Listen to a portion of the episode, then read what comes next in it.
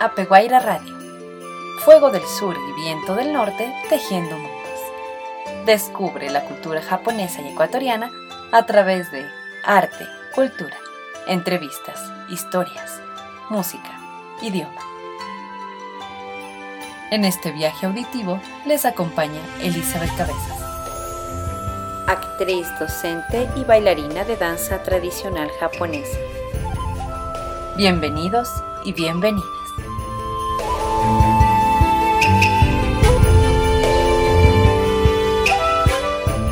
Estimados y estimados radioescuchas, en nuestro quinto programa compartiremos, en nuestra sección Abrazo de Raíces, la cultura Valdivia. En nuestra sección Tu Huella nos acompaña Taller La Bola. En nuestra sección Semillas que Cuentan, escucharemos la leyenda de la Valdivia. Y en nuestra sección Susurros en el viento, la belleza de nuestros idiomas.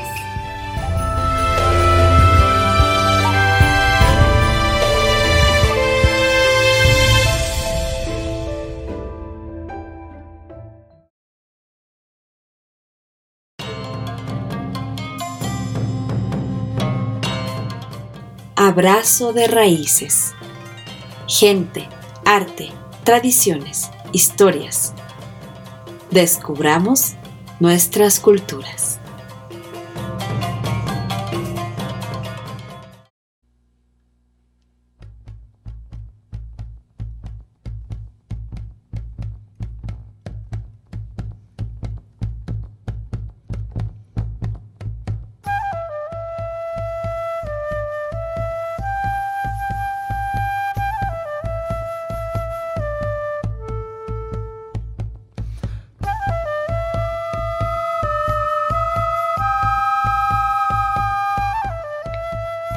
Saludos, estimados y estimadas radioescuchas. La cultura Valdivia, la más antigua del continente americano. Estudios demuestran que se desarrolló entre los 4500 y 2000 años antes de Cristo, es decir, que duró alrededor de 2500 años. Por supuesto, una cultura como esta no se puede extinguir violentamente, sino que transmuta cultura antecesora de los mayas, aztecas e incas. Fue la primera en trabajar la cerámica, situándose en Ecuador, en los territorios litorales que ahora componen el Guayas, Santa Elena, Los Ríos, Manabí y El Oro. Pero hay descubrimientos que revelan su llegada a partes de la provincia de Cotopaxi. Tenían una organización tribal, relaciones de reciprocidad y lazos de parentesco. Sus principales cultivos eran maíz, porotos, ají y maní, así como algodón. Recolectaban frutos silvestres como papayas, piñas, chirimoyas y paltas. Cazaban venados, guantas, tapir, saínos, pescaban en ríos, mares, esteros y recolectaban moluscos y mariscos. Es la cultura que marca el sedentarismo en el litoral ecuatoriano. La riqueza del decorado nos indica en instintos estéticos sofisticados y mucha riqueza cultural, mostrando que sus preocupaciones iban mucho más allá del diario vivir. Las mujeres tenían un papel fundamental en la organización política y religiosa. Es una cultura que se destacó porque realizaban cultos fúnebres. Resaltaron de manera importante en la cerámica, como expresión cultural utilizando técnicas como moldeado, inciso o estampado. Unas de las figurillas que más se destacan son las de Venus de Valdivia, de barro y piedra, que muestran fases como la pubertad, embarazo y parto. Los sabios, chamanes o curanderos. En las aldeas existía la presencia del anciano, el cual era considerado como sabio por la experiencia del tiempo vivido y su capacidad de conectarse con el mundo espiritual. Personaje muy respetado y de gran valor para la comunidad. Ellos tenían su propia choza en el centro de la aldea. Eran capaces de curar, dirigir ceremonias y tomar decisiones acertadas para el buen desarrollo del pueblo. La diosa de la fertilidad. Los pobladores de la época tenían la creencia de que las mujeres por el hecho de poder concebir y parir, estaban bendecidas por los dioses. Por esa razón, se las conmemoró en una figura llamada Venus de Valdivia, que representa a la mujer y más que todo al poder de la fertilidad, convirtiéndose en símbolo de adoración. Otro dato es que la mujer por casualidad al tirar un grano de maíz, este creció con el tiempo, creando el gran conocimiento de la agricultura. El padre Pedro Porras, arqueólogo ecuatoriano, afirmó, La importancia y antigüedad en Real Alto permiten a sus descubridores afirmar que desde aquí arranca la tradición de las altas culturas posteriores de América, que encontraron en el templo pirámide la máxima expresión de su religiosidad.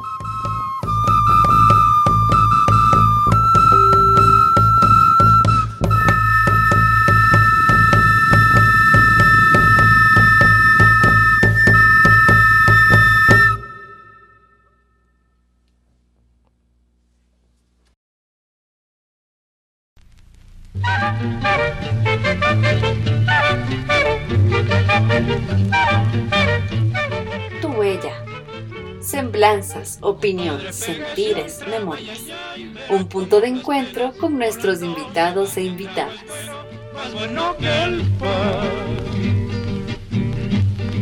Compadre, pégase un trago, ay, ay, ay, verá cómo las pegas.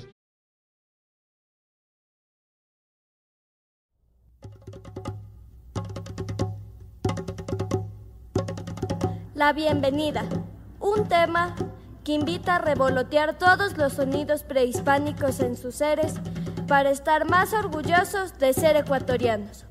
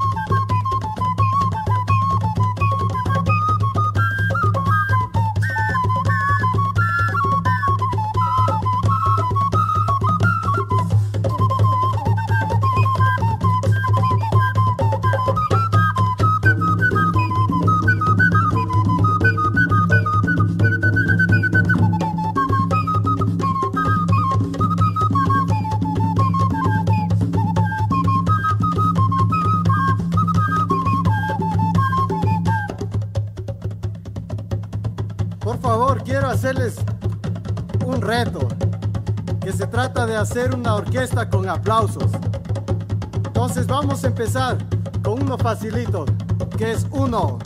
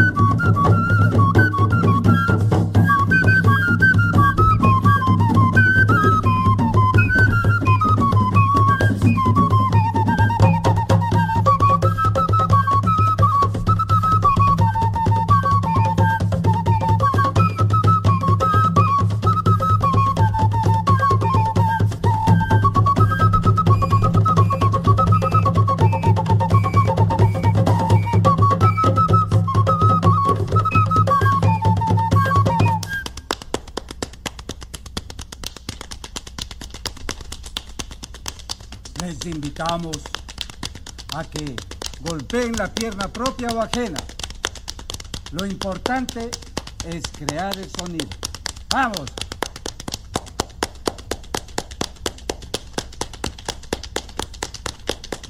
Y uno, dos, tres, cuatro, cinco, seis, siete, ocho. Taller La Bola les da la bienvenida.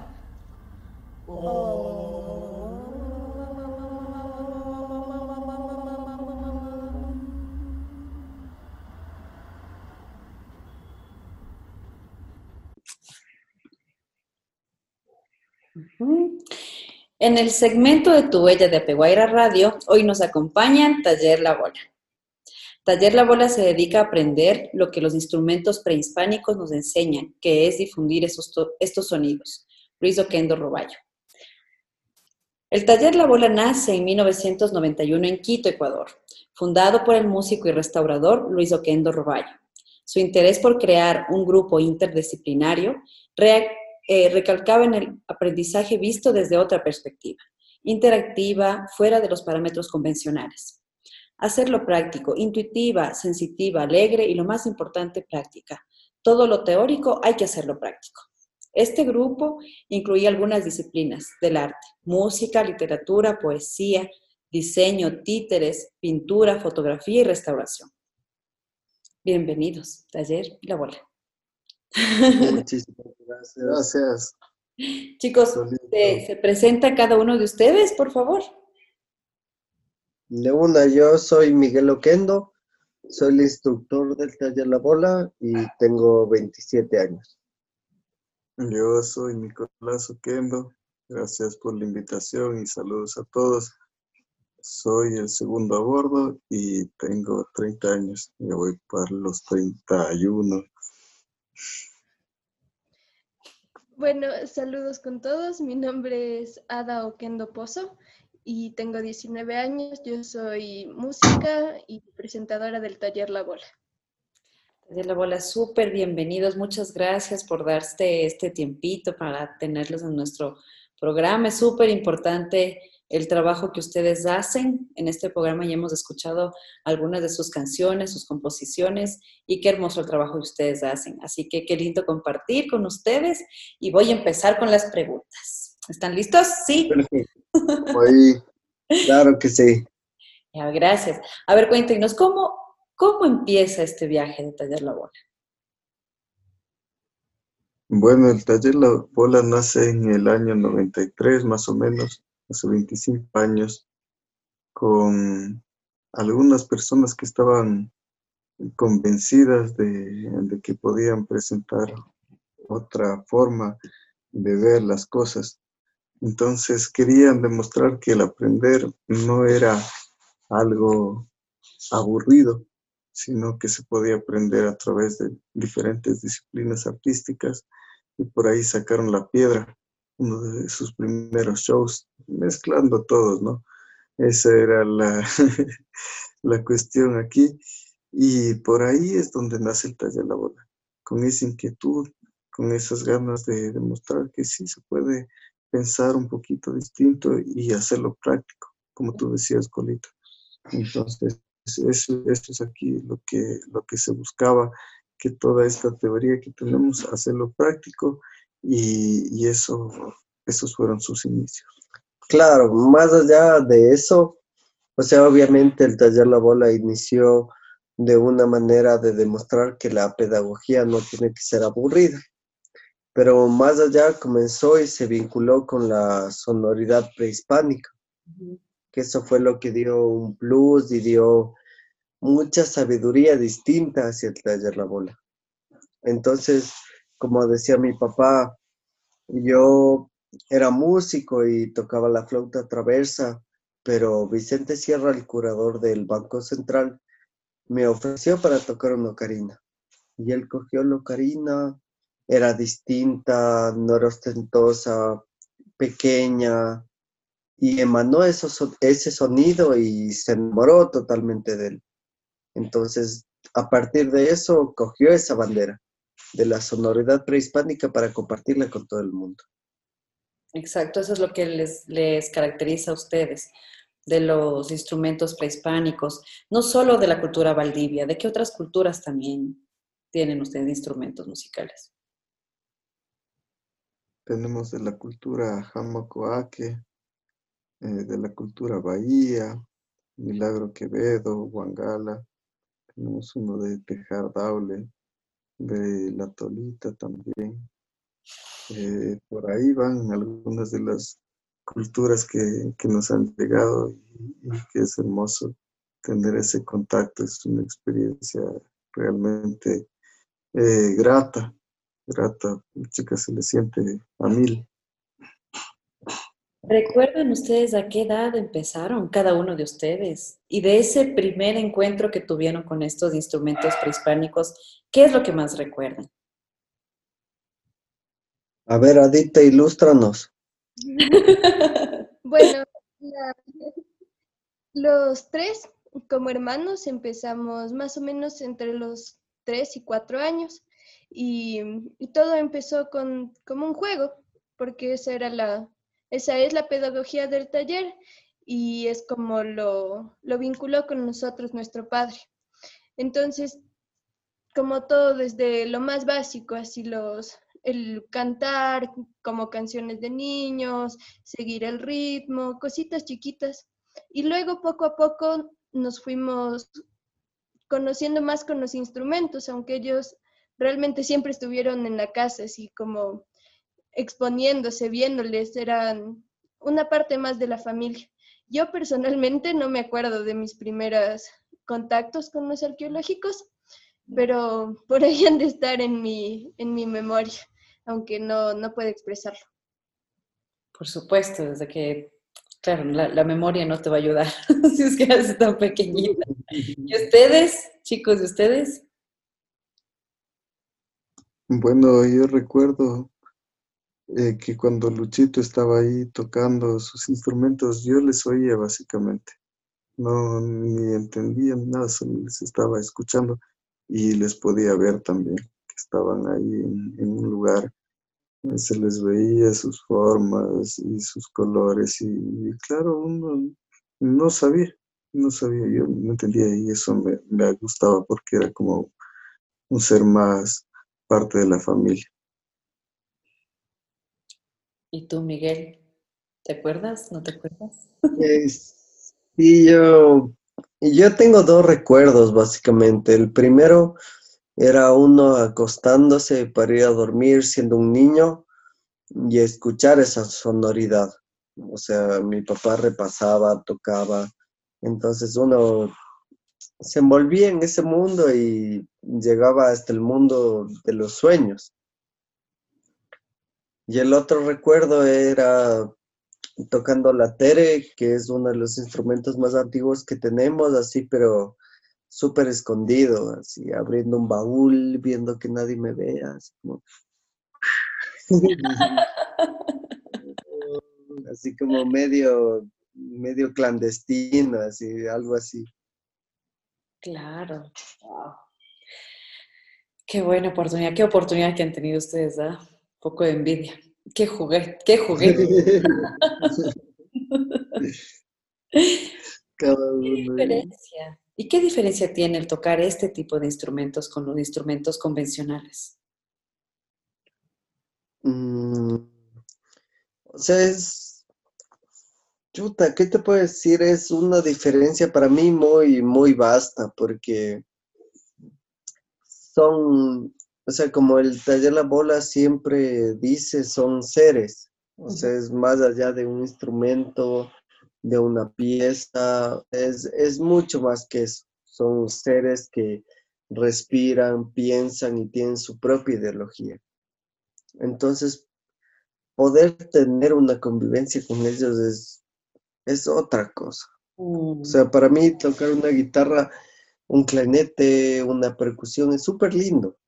Uno, uno tiene su técnica, sabe por dónde llevar, pero pero esto no sabes por dónde llevar. A la final son ellos los que te llevan. Entonces solo sigues un trayecto que está ya dirigido. es, otra cosa para mí. Sabes que eh, justo escuchaba una otra entrevista que ustedes habían tenido y recordaba también un concierto en que yo, yo les fui a ver y recordaba estas palabras que tú decías y yo hacía un poco una comparación eh, como actriz, que el, el entrar en un personaje y el ponerte una máscara, ¿sabes? De todas maneras estás prestando todo lo que tú tienes a, ese, a esa otra persona, el alma que estás trabajando en ese momento, pero el ponerte una máscara es una energía que te lleva que tú no vas a saber por dónde, como tú dices. Entonces yo decía, tal vez Exactamente. como ese sentimiento, ¿no? Es, es muy similar. Obviamente yo no he hecho actuación así, pero, pero tengo un poquito de conocimiento como tú entrar en un personaje es algo totalmente sagrado. O sea, tú no puedes hacer algo que no haría ese personaje.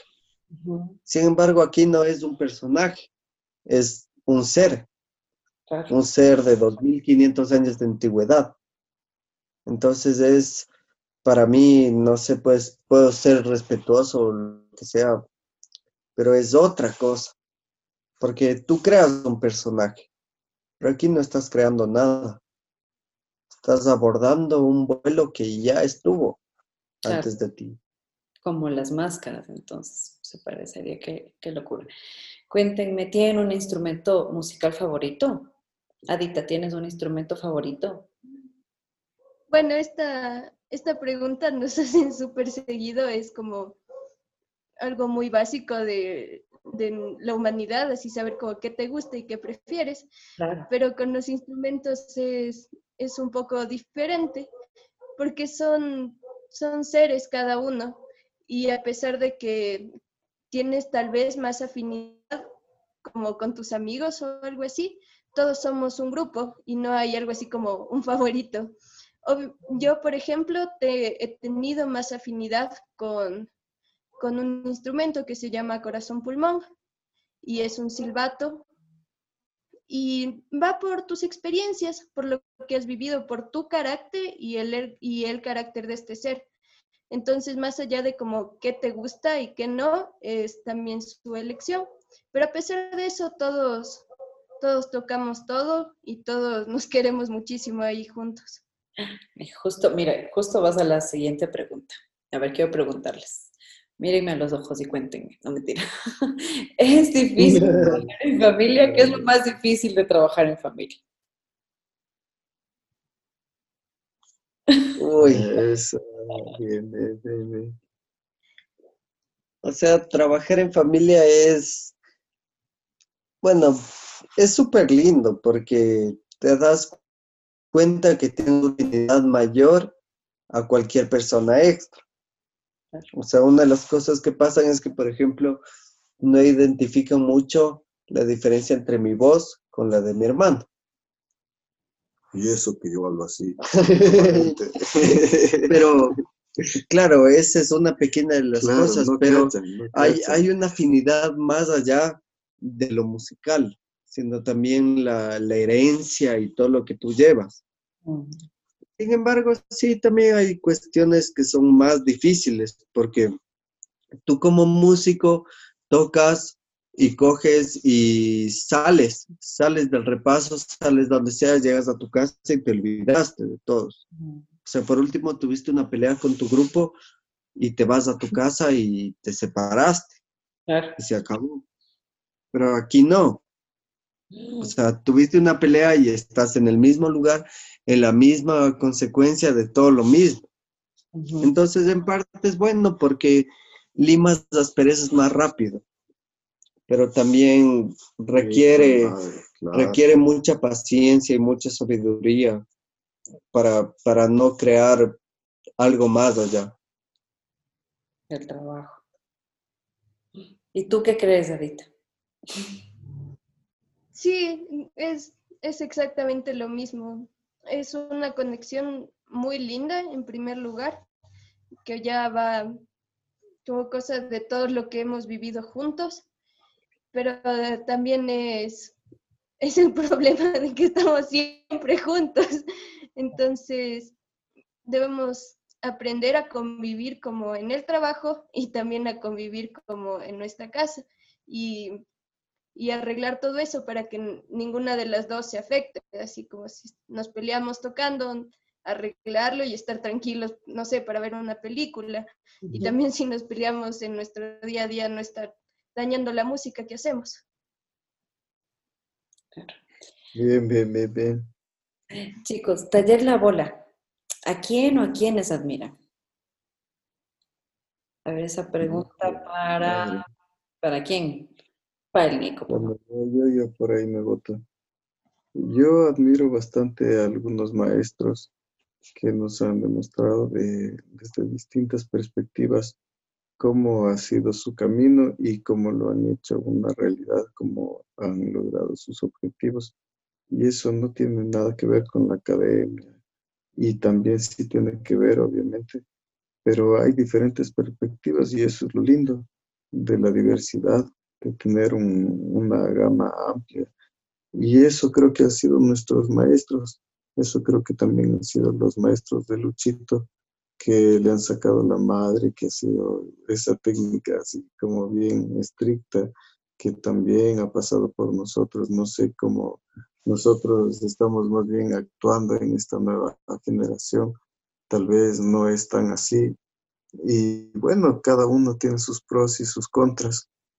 Pero, pero sí, yo admiro mucho a esas personas que están ahí eh, apoyando y brindando su vida, porque tienen un objetivo, tienen un compromiso, entonces por eso lo hacen y dedican su vida. Y, yo admiro a todas esas personas y creo que generar el grupo va por esa línea. ¿Y qué es lo que más admiran de la cultura Valdivia? Bueno, la cultura Valdivia sí fue un gran exponente del Ecuador y todo por el estilo, pero hay mucha variedad en eso.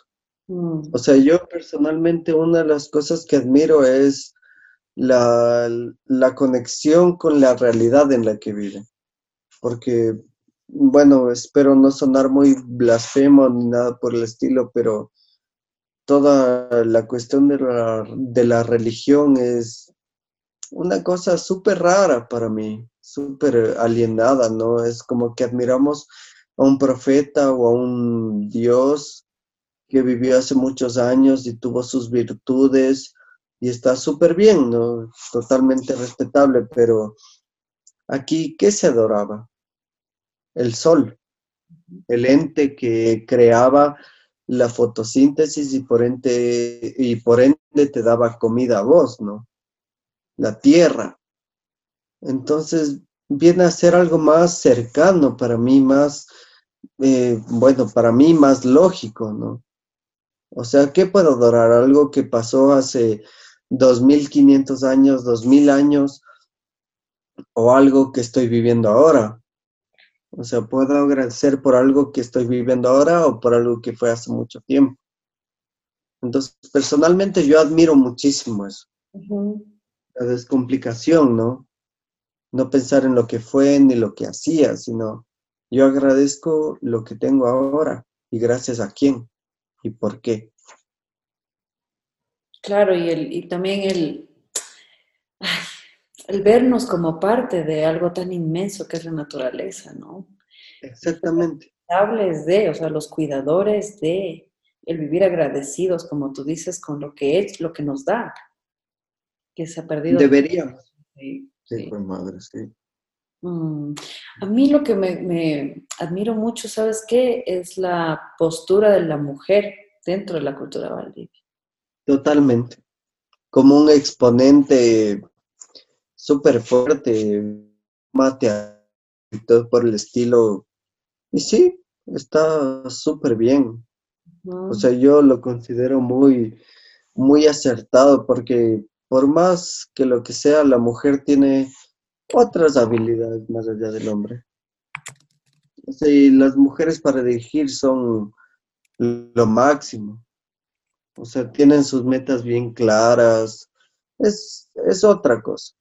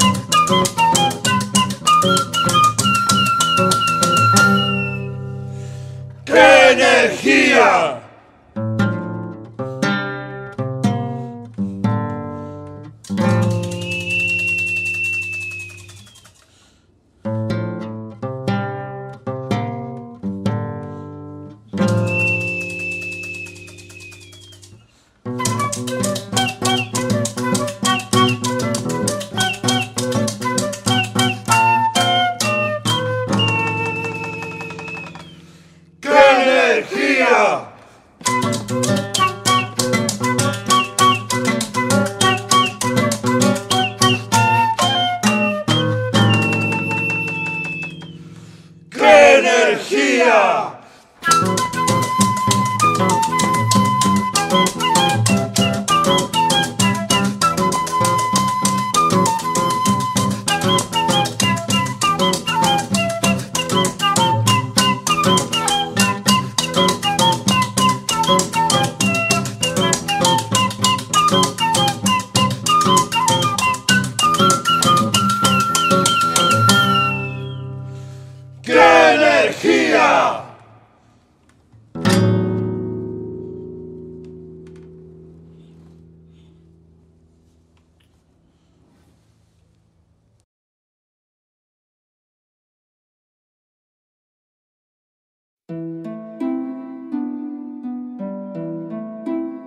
Semillas que cuentan. Cuentos, microcuentos, leyendas, mitos, fábulas, literatura para todas las edades.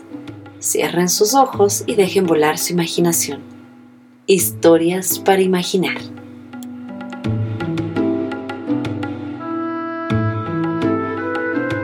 Hoy les presentamos La leyenda de Valdivia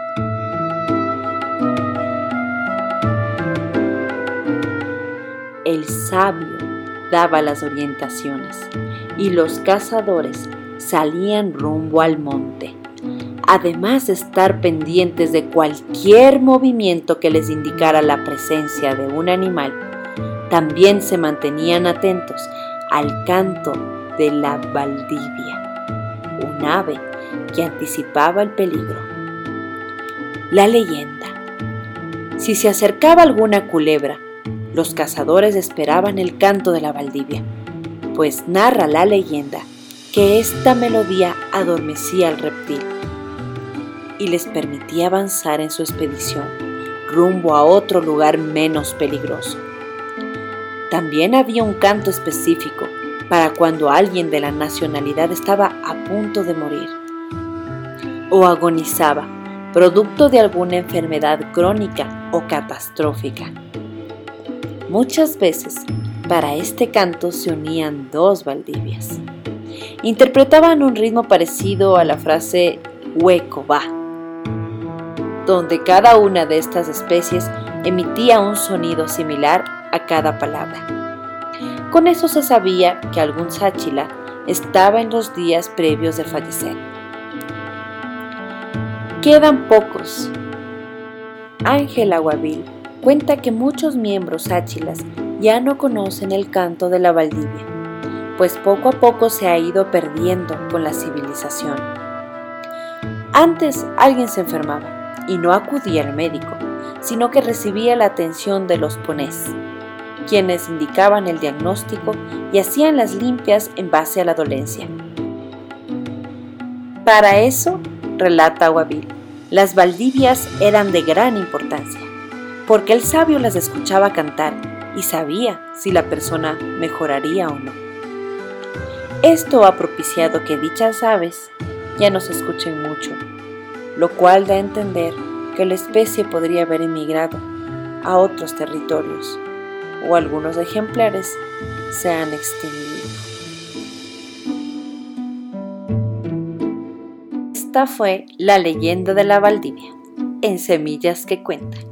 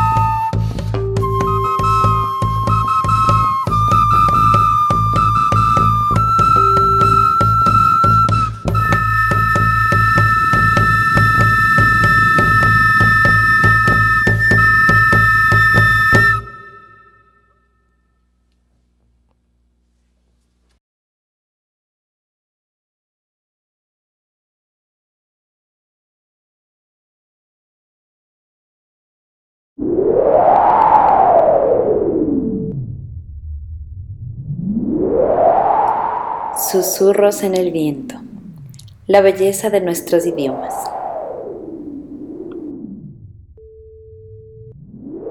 Mononoare. La capacidad para conmoverse ante lo efímero de la vida y el amor. Qué vieja es la juventud, qué infantil la vejez, qué dudosa la certeza.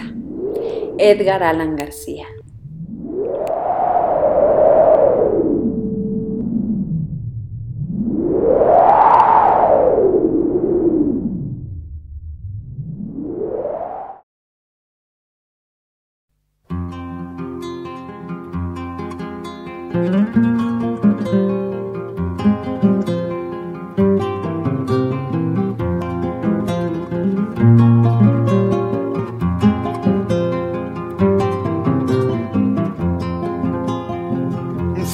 Calla el cantor,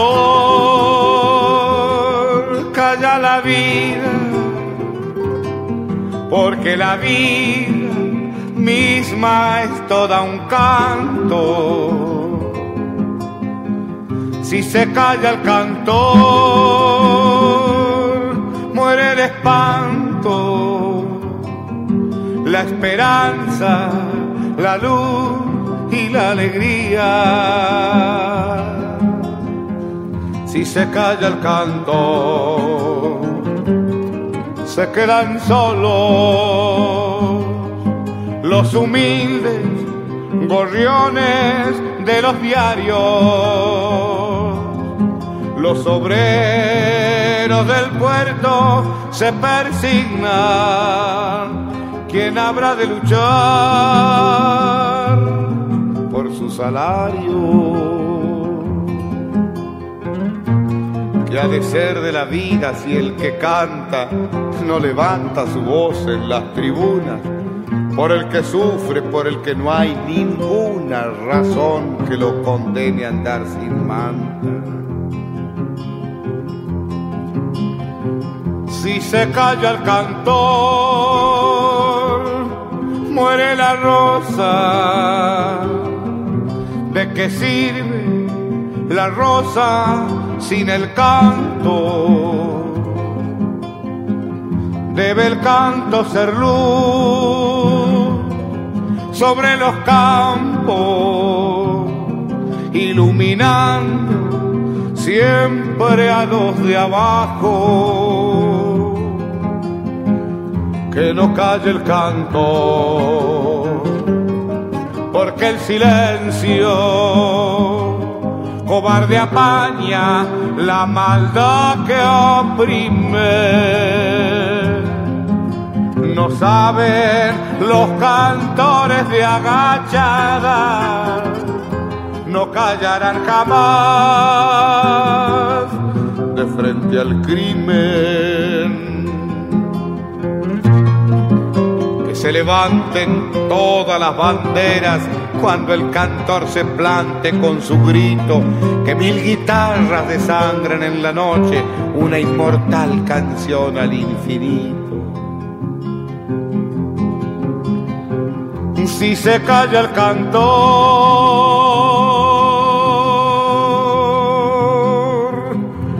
calla la vida.